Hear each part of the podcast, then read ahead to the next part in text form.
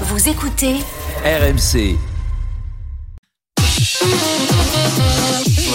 L'imprimante à filet de poisson, ça vaut bien le four à mini pizza, je trouve. Alors, comme dit le proverbe, vous le savez, si tu donnes un poisson à un homme, il va manger. Mais si tu lui apprends à se servir d'une imprimante à poisson, il mangera toute sa vie.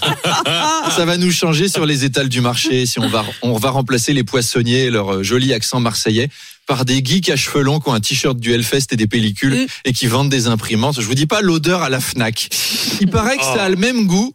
Mais c'est quand même pas pratique à reproduire chez soi. Vous imaginez s'il faut équiper la cuisine avec une imprimante à poisson, une imprimante à viande, une imprimante à dessert. Déjà qu'on n'a pas de place pour ranger l'appareil à raclette et le, mixeur, et le mixeur à smoothie, là, notre cuisine, ça va devenir un copy top. On va pouvoir lancer Copy Top Chef. Oh J'adore. Salut, c'est Philippe Etchebest. Alors aujourd'hui, pour notre restaurant de poissonnerie informatique, on va faire évidemment une carte mère. On va scanner une seule meunière et la reproduire en 3D en utilisant une imprimante à jet d'encre de sèche chargée aux cartouches de beurre blanc.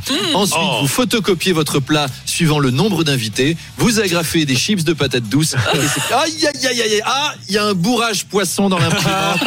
Disqualification.